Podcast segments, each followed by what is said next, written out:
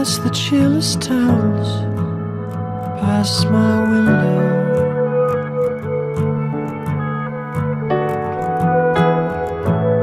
I can see a washed out moon through the fog. Bien, queridos hermanos, les saludo en el, en el amor del Señor. Les invito a que puedan tener sus Biblias abiertas en Eclesiastés capítulo 2. Vamos a, a continuar este, este libro, este maravilloso libro que ha sido todo un desafío, ¿no es cierto? Bastante interesante. Salomón como que nos vuelve a, a direccionar en cómo debemos vivir. Bien, queridos hermanos, el capítulo 2 de Eclesiastés es la continuación del sermón anterior, es decir, del capítulo 1, versículos 12 en adelante. Y si ustedes recuerdan este, este texto, eh, Salomón se presenta acá de manera bastante particular. Salomón presenta acá sus dudas, presenta sus cuestionamientos, él ve la cruda realidad. Y él continúa en este capítulo 2 esta búsqueda del significado de la vida. Entonces, esta es una pregunta que no es fácil responder. Y la semana pasada, si ustedes bien recuerdan el, sermón anterior, eh, Salomón comienza a buscar el significado de la vida por medio del el conocimiento, en, por medio de una búsqueda racional de la verdad. Y también veíamos que Salomón buscaba el significado de la vida por medio de la ética, por medio de la moralidad. Entonces, este capítulo 2 va a continuar con esta idea. Va a continuar eh, buscando el sentido de la vida, pero ahora por medio de este concepto moderno a través del sueño americano. Que es el concepto que se resume hoy para aquellas personas que están buscando la satisfacción plena, el deseo de realizarse. Entonces, este sueño americano tiene tres pilares fundamentales. El sueño americano se basa en los placeres que podamos experimentar, en el reconocimiento mediante nuestros títulos, mediante nuestro conocimiento especializado, y tercero, por medio del trabajo, del trabajo duro y responsable, desarrollar con excelencia cualquier oficio, cualquier eh, profesión. Entonces, lo que vamos a ver acá y lo que va a tratar Salomón va a ser el placer, la sabiduría humana y el trabajo placer, sabiduría y trabajo, y esto hay que tenerlo bien claro, son cosas buenas. Todas estas cosas, placer, sabiduría y el trabajo son buenas. El problema, queridos hermanos, es que cuando el placer, la sabiduría y el trabajo se convierte en la fuente de nuestras vidas, termina siendo una carga y terminan siendo una fuente de infelicidad. Entonces Salomón va a decirnos esto. El placer es bueno, la sabiduría es buena, el trabajo es muy bueno, pero con Dios. Entonces esto es lo que vamos a desarrollar hoy. Bien, lo primero que va a desarrollar Salomón es que el placer es vano sin Dios. Y esto usted lo va a ver desde el versículo 1 al versículo 11. Si usted mira atentamente su texto, Salomón parte con el versículo 1 con esta idea central de, de esta idea que él va a desarrollar y él desea buscar la satisfacción por medio del placer. Lo que él ve, lo que ve en su realidad, es que parece que el placer da la apariencia de darle sentido a la vida. Pareciera que mientras más placeres tú experimentas, más satisfacción vas a tener. Entonces Salomón quiere determinar si efectivamente el placer proporciona una base sólida para nuestras vidas. Entonces Salomón en el versículo 1 llega a la conclusión rápidamente. ¿Y qué dice? No tiene sentido. Es absurdo. Buscarle el significado a mi vida por medio del placer es absurdo. Entonces acá Salomón nos está diciendo varias, varias cosas importantes e interesantes.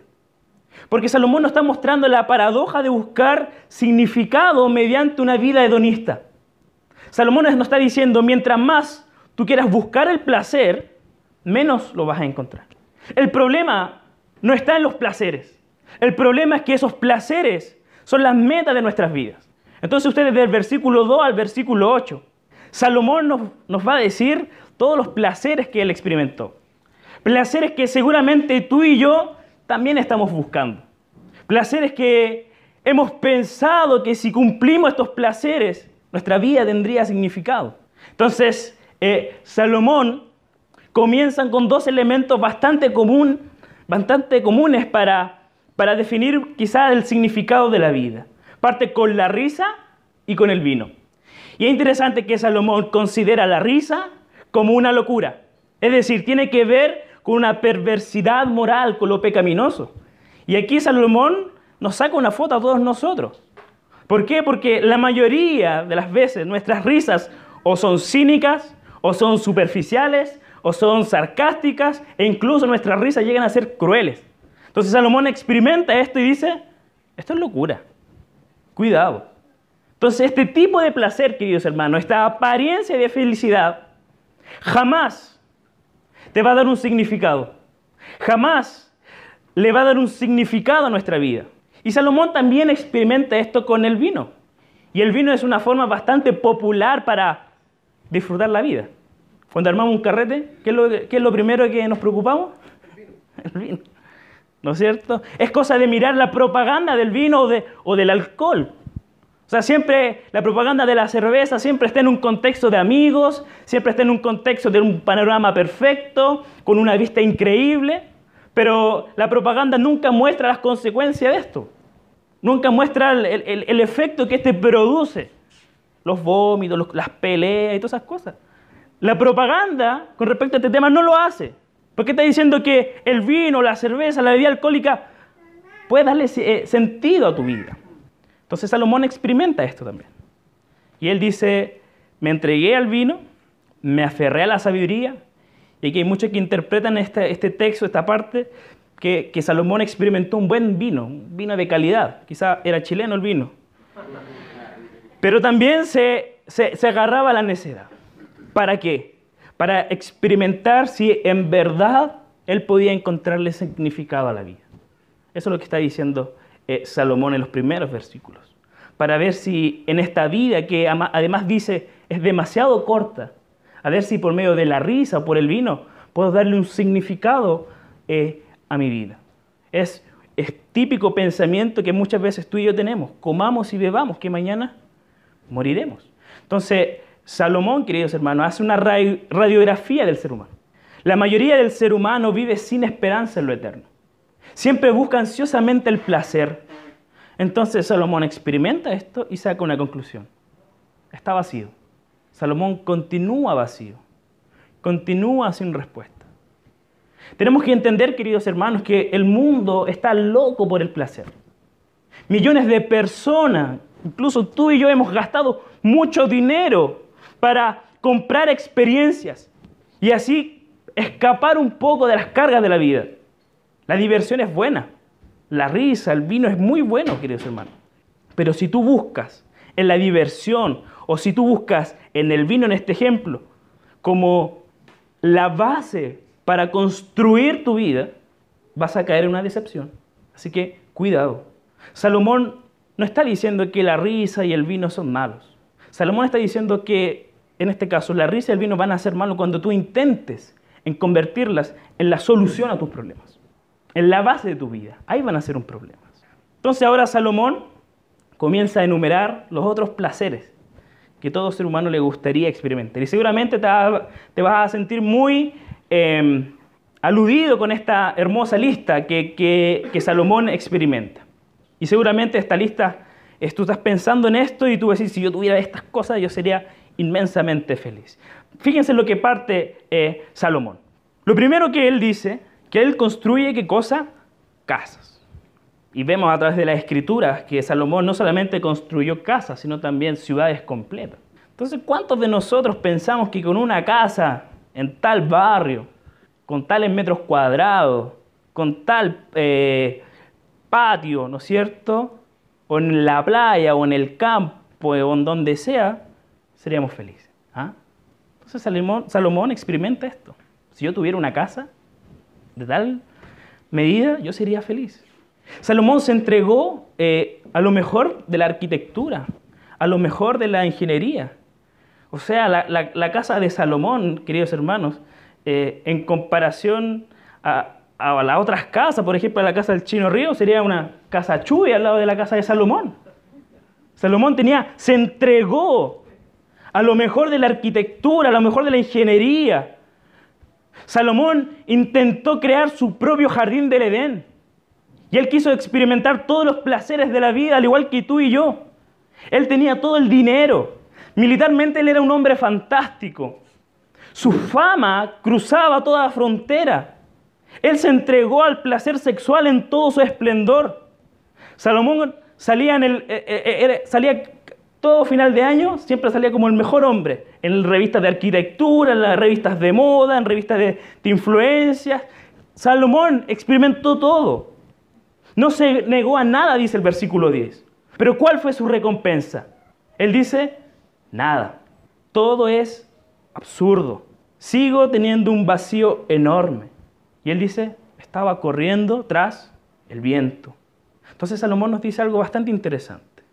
Si tú estás pensando que si tuvieras ese algo para sentirte feliz, Salomón está diciendo no. Jamás vas a ser feliz con eso que tanto deseas. Salomón nos está diciendo, bueno, si tú quieres acumular, acumula, pero te vas a sentir igual de vacío. Salomón nos está diciendo que si tú crees que experimentar placer es encontrarle sentido a la vida, estás corriendo tras el viento. Salomón está diciendo, exprime todo el placer que puedas. Y aún así tú no vas a encontrar nada, no vas a ganar nada al vivir bajo el sol. Entonces tenemos que hacerle una pregunta a Salomón. Bueno, ¿qué hacemos entonces? Y yo quiero que concluyamos esta parte con lo siguiente. Que nuestra insatisfacción con la vida, queridos hermanos, debe siempre llevarnos a Dios. Si todos tus placeres bajo el sol no pueden satisfacer tu alma, entonces tú tienes que comenzar a mirar más allá. Tienes que comenzar a mirar a aquel que está arriba en los cielos.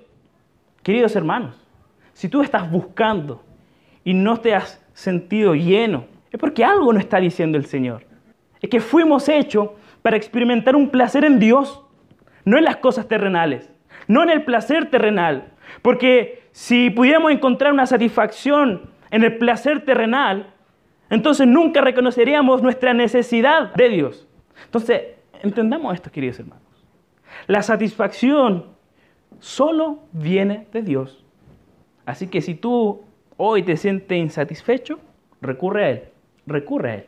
Entonces Eclesiastés, uno pareciera que uno lee Eclesiastés y uno dice, bueno, Eclesiastés está acá para dejarnos tristes, para abrazar las rodillas y llorar. No, hermanos, Eclesiastés está acá para que tú y yo regresemos a Dios. Para eso está Eclesiastés. Eclesiastés está acá para que tú regreses al Padre, al mismo Padre que envió a su Hijo Jesucristo para ser nuestro Salvador. A aquel Jesucristo que resistió los placeres de esta vida para cumplir los propósitos de Dios para nuestra salvación. Por lo tanto, queridos hermanos, Cristo crucificado, el Cristo resucitado, se ofrece a nosotros como la fuente de toda satisfacción. Cuando tú comienzas a entender esto, todos estos placeres, tú los vas a recibir como un regalo de Dios, como un don de Dios, como parte de su bondad. Tú vas a comenzar a disfrutar la risa cuando tú entiendas que la risa es un don de Dios, es un regalo de Dios. Tú vas a poder a disfrutar el vino y, Eclesiastés en el capítulo 9, versículo 7, él dice que el vino es un regalo de Dios, es para disfrutarlo. Tú vas a tener un verdadero placer cuando, quieras construir tu casa, cuando entiendas que esto es para la gloria de Dios, para bendecir a otros. Cuando quieras arreglar tu jardín o, quieras mirar el parque, tú vas a sentir placer en contemplar la, la maravillosa creación de Dios. Y podríamos seguir, podríamos seguir. Debemos aprender, queridos hermanos, a encontrar satisfacción en Dios. Todos sus otros dones, sus otros regalos, se van a convertir en los mejores y en los más auténticos placeres. Y sí, sí podemos vivir con un hedonismo significativo, pero solamente con Dios. Así que esto es lo primero que nos dice Salomón. El placer sin Dios es vano. Lo segundo que yo quiero, no yo, Salomón y el Espíritu Santo, nos va a mostrar, está desde el versículo 11 al versículo 17, 12, perdón, que tiene que ver con la sabiduría humana. Salomón ahora nos va a decir que la sabiduría humana es vana sin Dios. Y esto usted lo va a ver del 2 al 17. Luego de que Salomón se esmeraba por encontrarle significado a su vida y él experimenta los placeres, y él se da cuenta que en los placeres no, no está esto, continúa con su búsqueda. Y Salomón ahora vuelve a, a considerar algo que él había considerado antes. Él vuelve a la sabiduría. Él ya lo había tratado anteriormente. Vuelve a la, sabiduría y a la sabiduría netamente humana. Este adquirir conocimiento, ¿no es cierto?, mediante un estudio, mediante la experiencia, este conocimiento humano. Entonces lo que va a hacer ahora Salomón es, reconsiderar estas afirmaciones de la sabiduría y de la insensatez. Él quería comparar estas, dos cosas, estas dos escuelas. Él quería estudiar la diferencia entre la forma correcta de vivir con la sabiduría y la forma incorrecta de vivir con la necedad. Y Salomón pensaba que si él sabe qué es lo bueno qué es lo malo, o la forma correcta o incorrecta de vivir, él pensaba quizás encuentre eh, significado a la vida o le encuentre un propósito a la vida. Y fíjese que en el versículo 2, en la segunda parte, él eh, él hace una pregunta, él dice, yo ya experimenté todo, entonces vamos a probar con esto. Entonces él ahora compara, compara la sabiduría y compara la necedad. Al comparar estos dos elementos, Salomón le da un cierto valor a la sabiduría y, la prefiere en vez de la necedad. Y aquí es interesante porque Salomón está progresando en su pensamiento. Si ustedes recuerdan los versículos anteriores, Salomón le decía, dice que él no le encuentra sentido a nada, él dice que no hay nada que ganar, pero ahora admite que la sabiduría es algo más ventajoso. Limitado, sí, con un tiene su propio valor legítimo, ¿sí? Y, saca esta conclusión. Y, es obvio lo que está haciendo Salomón, porque es mejor ser una persona sabia que una persona necia, ¿cierto? Entonces, esta comparación que, hace Salomón señala que el sabio tiene los ojos bien puestos, eso dice el texto, y que el, eh, y que el necio pertenece a la oscuridad. Entonces, Salomón le da valor a la sabiduría humana ¿Sabes por qué? Porque él saca la conclusión de que por medio de la sabiduría podemos ver, podemos tener una visión. La persona sabia puede ver, puede dimensionar todo lo que está haciendo o hacia dónde se dirige. Tiene una percepción útil de la vida. Entonces a los ojos de Salomón, que muestra su experiencia, claramente él entiende que la sabiduría humana podría ahora sí darle un significado. Y no, solamente, un significado, sino también una dirección. Pero fíjense lo que Salomón se encuentra en el versículo 14. Salomón se encuentra acá con una pared y él señala que tanto al sabio como al necio le espera el mismo final. Y esto podría tener dos significados que, podrían complementarse, eh, complementarse. Primero, Salomón está pensando que el sabio y el necio muchas veces experimentan las mismas dificultades en la vida. Salomón nos, está diciendo, no importa lo inteligente que tú seas, no importa los títulos que tú tengas. Hay muchas cosas en la vida que están fuera de nuestro control. Y hay un segundo punto que, Salomón eh, eh, que apunta es a la muerte, que tanto al sabio como al necio le llega la muerte. Entonces Salomón está diciendo, una vez que yo muera, mi sabiduría, mi diploma, mi magíster, mi doctorado, no me va a servir de nada. Incluso no me va a hacer bien. Entonces aquí Salomón está sacando unas conclusiones bastante interesantes y bastante importantes. Cualquier ventaja que tú puedas obtener con la sabiduría es estrictamente temporal. Cualquier ventaja que tú puedas obtener con tu conocimiento, esto es temporal, no es eterno.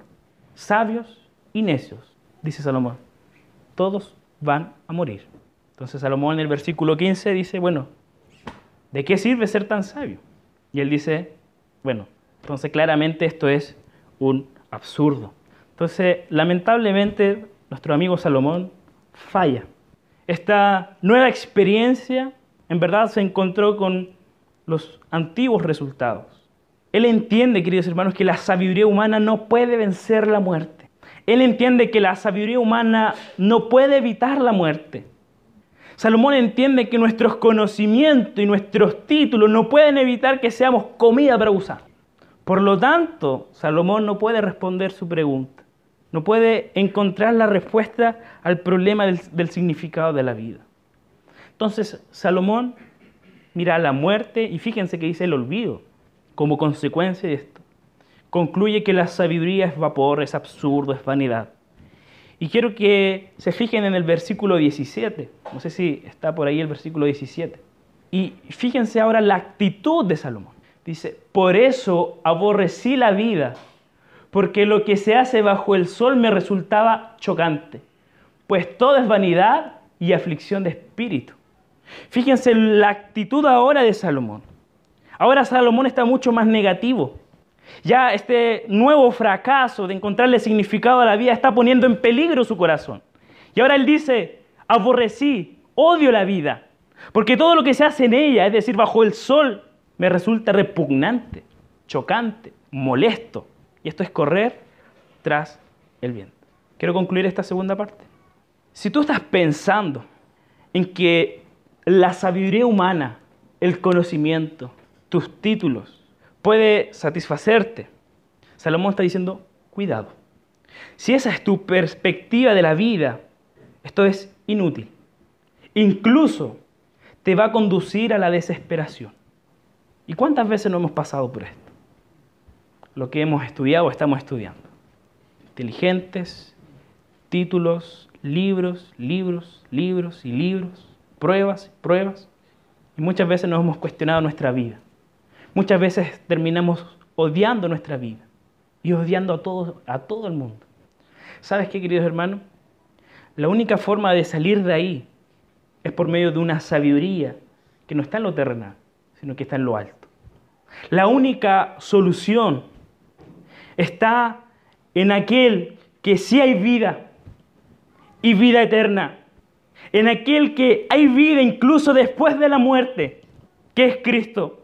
La solución a este conflicto que muchas veces tú y yo tenemos. Cristo es la solución, porque Cristo es la única sabiduría vivificante. Comencemos a poner en nuestras mentes las cosas de arriba. Comencemos a ver a Cristo, quien es la perfección de la sabiduría, porque en Él están escondidos todos los tesoros de la sabiduría y conocimiento, dice Pablo. Comencemos a ver a Cristo como vida y vida eterna. Fíjense lo que está eh, diciendo Salomón acá. Él se encuentra con la muerte, pero Jesús no se encontró con la muerte, no se quedó con la muerte. Jesús está vivo. Por lo tanto, la muerte no es el fin para el creyente. La tumba no es el fin.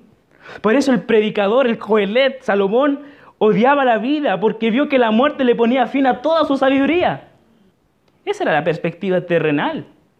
Esa es la perspectiva que muchas veces tenemos, que la sociedad del mundo tiene. Pero los creyentes, queridos hermanos, aquellos que ponen sus mentes en Cristo, saben que hay vida, saben que hay sabiduría más allá de la tumba. ¿Y qué pasa? ¿Qué decía Salomón? Seremos, ¿qué cosa? Olvidados. Pero con Cristo no seremos olvidados. Seremos recordados por toda la eternidad. Vamos a estar con Él. No vamos a quedar en el olvido. ¿Tienes miedo? ¿Odias la vida? ¿Te sientes desanimado por la vanidad de tu existencia? Si estás luchando contra el viento, déjame decirte que Cristo es en Cristo está la respuesta. En Cristo está la vida, en Cristo está la sabiduría y el significado. Que el Señor nos ayude. Lo tercero que nos va a decir nuestro amigo y amado Salomón es que el trabajo es vano sin Dios. Y usted lo va a ver del 18 al 23. Entonces, recapitulemos. Salomón, buscándole sentido a la vida, significado a la vida, explora por la sabiduría, por la necedad, ¿no es cierto? Se entrega a los placeres. Después exploró por las ventajas de la sabiduría. Y él continúa fallando. Y él finalmente él termina odiando la vida por completo, como veíamos en el versículo 17. Y una de las cosas que Salomón odiaba, según el texto, era su trabajo. Fíjense lo que dice el versículo 18 Aborrecí, la misma palabra que, dice en el versículo 17. Aborrecí también el haber trabajado tanto bajo el sol. pues todo lo que hice tendré que dejárselo a otro que vendrá después de mí. Hay muchas personas que todavía esperan que el trabajo le dé sentido, le dé un sentido de propósito en la vida. Por eso que muchas veces nosotros cuando conocemos a alguien, una de las primeras preguntas es, ¿a qué, ¿en qué trabajas? ¿A qué te dedicas? ¿Qué haces? ¿Qué haces para ganarte la vida? ¿Cuál es tu tipo de trabajo? Etcétera. Entonces, de acuerdo con Eclesiastés, el, el trabajo en el lugar equivocado es un peligro. Entonces, quizás el trabajo, quizás el, trabajo es el que refleja este, esta idea del sueño americano de muchos de nosotros. Es cosa de mirar el, nuestro puesto de trabajo y el entorno que hay eh, al lado de él. Fíjense que en nuestros trabajos está el estrés, ¿no es cierto? Están las enfermedades, este abuso de las horas extras, las relaciones con el compañero, especialmente si el compañero es medio flojo. Este conflicto de empleador y empleado, ¿no es cierto? Muchas veces ya la ética laboral estirada al tacho de la basura. ¿Por qué? Porque yo le estoy buscando en el trabajo este sentido de vida, este, este significado de la vida. Entonces, Salomón encuentra dos problemas con este tema del trabajo. Y lo primero que él dice es que otros se va a beneficiar. Eh, es interesante porque Salomón nuevamente está mirando y pensando en la muerte. Y él mira hacia adelante y se da cuenta que va a llegar un momento en que él va a morir y va a tener que dejar todo su esfuerzo, todo su trabajo en manos de hombres. Eso dice el versículo 18. Entonces es interesante este primer principio, este primer problema que nos muestra Salomón. Porque Salomón nos está diciendo, todo tu trabajo por el cual eh, tanto te afanas, tarde o temprano, ya sea por tu muerte o por alguna situación en particular, un día tendrás que dejarlo todo atrás. Todo lo que has acumulado por amor y por endiosar el trabajo, o desaparece o tendrás que dejárselo a alguien más. Y este es el gran conflicto que muchos hombres millonarios, los multimillonarios siempre tienen. ¿A quién le dejo mi empresa? A mi hijo que nunca le trabajó a nadie, ¿no es cierto? Nunca ha pasado hambre o no sé. Está, ese, ese conflicto. Incluso Salomón experimenta esto. Entonces lo que él dice es porque lo vivió en carne, en carne viva, en carne propia. Recuerden su hijo Roboam. Muere Salomón y todo lo que él construyó, el ejército extranjero llegó y se llevó todo. Y robando no tuvo ni un brillo. Entonces, Salomón entiende esto. Y dice que si esta es la realidad tuya, cuidado. El trabajo no va a tener sentido. Incluso va a causar desesperación. Una de las cosas que nosotros tenemos como ser humano es este anhelo de permanencia, ¿no es cierto? tenemos ese profundo deseo de hacer algo que perdure para siempre. Nuestros hijos cuando están pequeños queremos que crezcan. Después cuando crecen queremos que puro se vaya. Salomón está diciendo que la realidad debajo del sol es que pasaremos toda nuestra vida trabajando para obtener algo que no podemos mantener. Cuidado con eso, está diciendo Salomón. Entonces Salomón ve otro problema. Es que si tú quieres darle sentido a tu vida por medio del trabajo, Salomón está diciendo, tú te estás engañando a ti mismo. Cuidado, fíjate lo que dice en el versículo 23. Dice, todo el tiempo es de dolores, trabajos y molestias. Ni siquiera de noche encuentra un reposo. Y esto también es vanidad. Salomón está diciendo, quien trabaja bajo el sol, este concepto bajo el sol, sus días están llenos de tristeza. Sus días están llenos de tareas frustrantes, Incluso Salomón está diciendo, nuestra mente no descansa. Así que dice, cuidado, porque el trabajo, queridos hermanos, siempre tiene un precio, siempre nos cobra un precio. ¿Acaso no te ha pasado que no has podido dormir por enviar un trabajo, por enviar un informe, por la reunión del otro día? ¿Acaso no te ha pasado que se te olvida el cumpleaños de tu hijo, de tu hija por trabajar? ¿No te ha pasado que no compartes con tu esposa, con tu esposo, por enviar un correo, por hacer hora extra, por hacerle la pata al jefe. Salomón está diciendo, día y noche no hay descanso para aquellos que se afanan y se afanan en el trabajo. Entonces Salomón está diciendo, queridos hermanos, el trabajo es tan vano como cualquier otro aspecto de nuestra existencia. Si tratamos de encontrar significado en nuestro trabajo, solamente solo así vamos a terminar en decepción. Si haces tu trabajo, tu vida, vas a quedar vacío. Entonces, ¿cómo podemos concluir esta parte? Tenemos que entender, queridos hermanos, que el trabajo es un regalo que recibimos de la mano de Dios.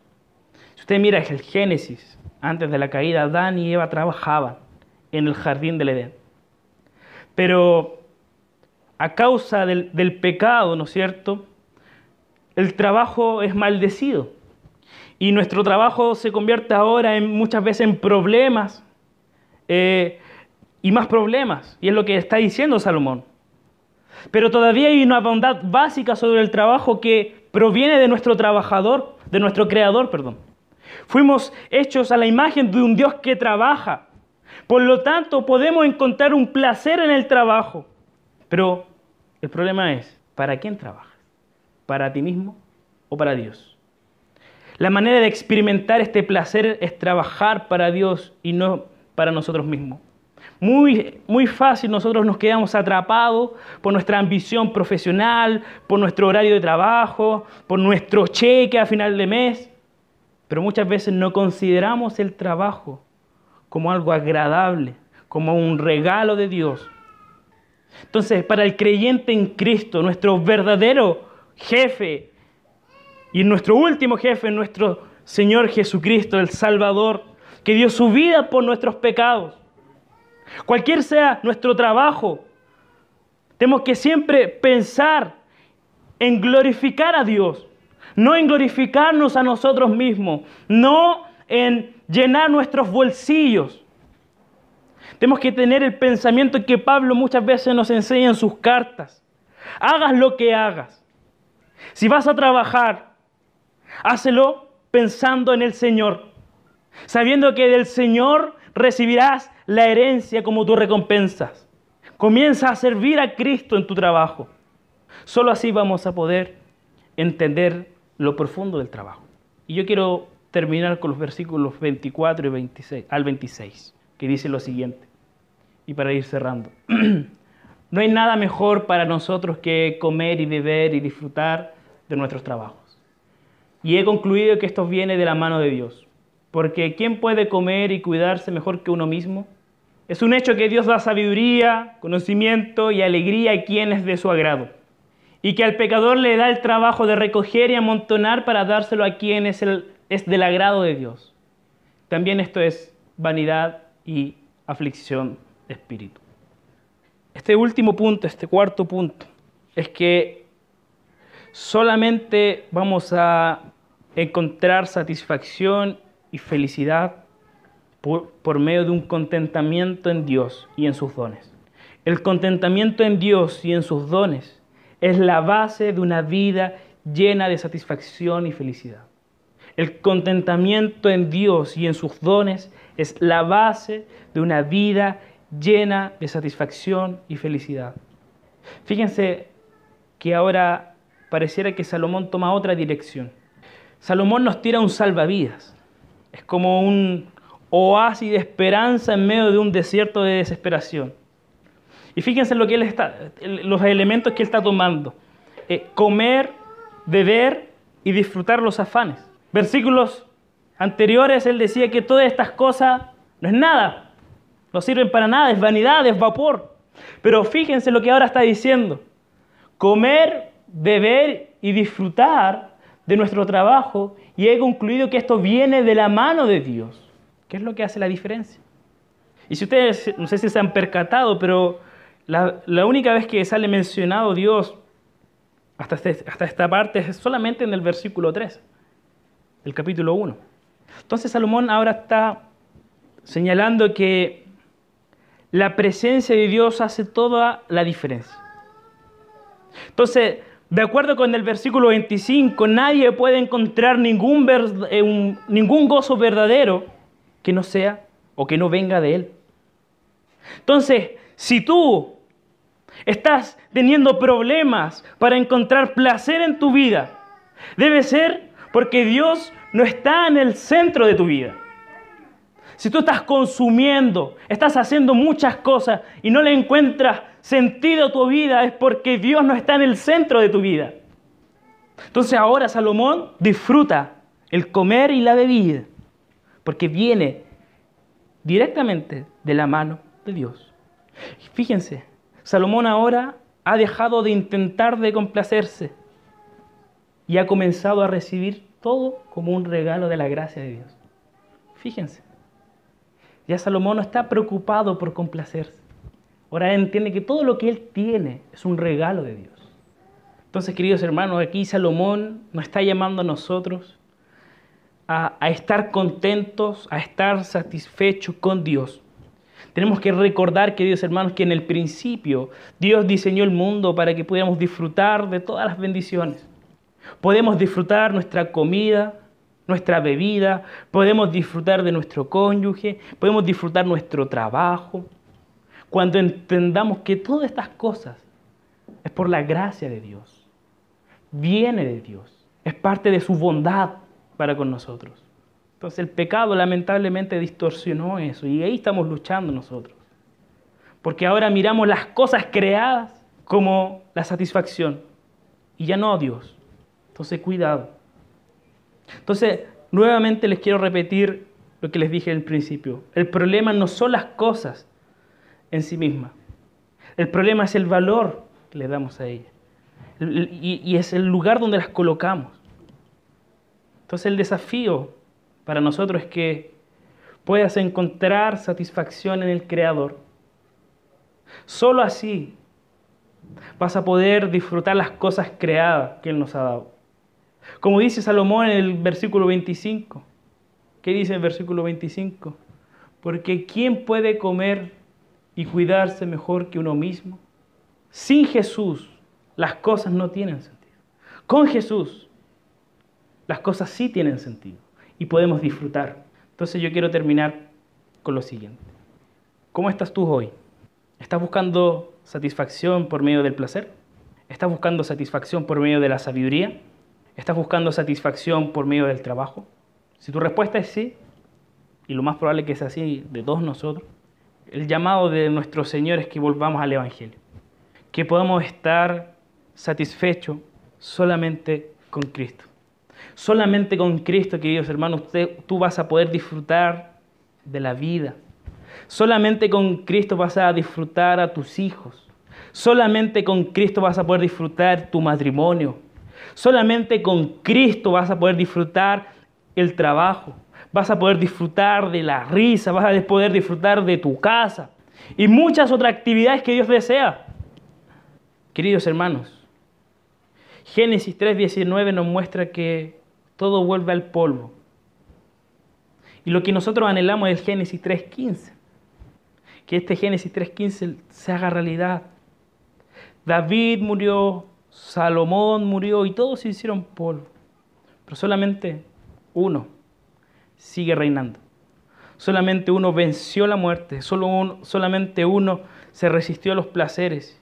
Y como muy bien dice el, el Salmo 16, Solamente Él, el que está sentado a la derecha de Dios, hay placeres que duran para siempre. Placeres que duran para siempre, que no son fugaces. Queridos hermanos, en Cristo ya somos resucitados y estamos sentados en los lugares celestiales.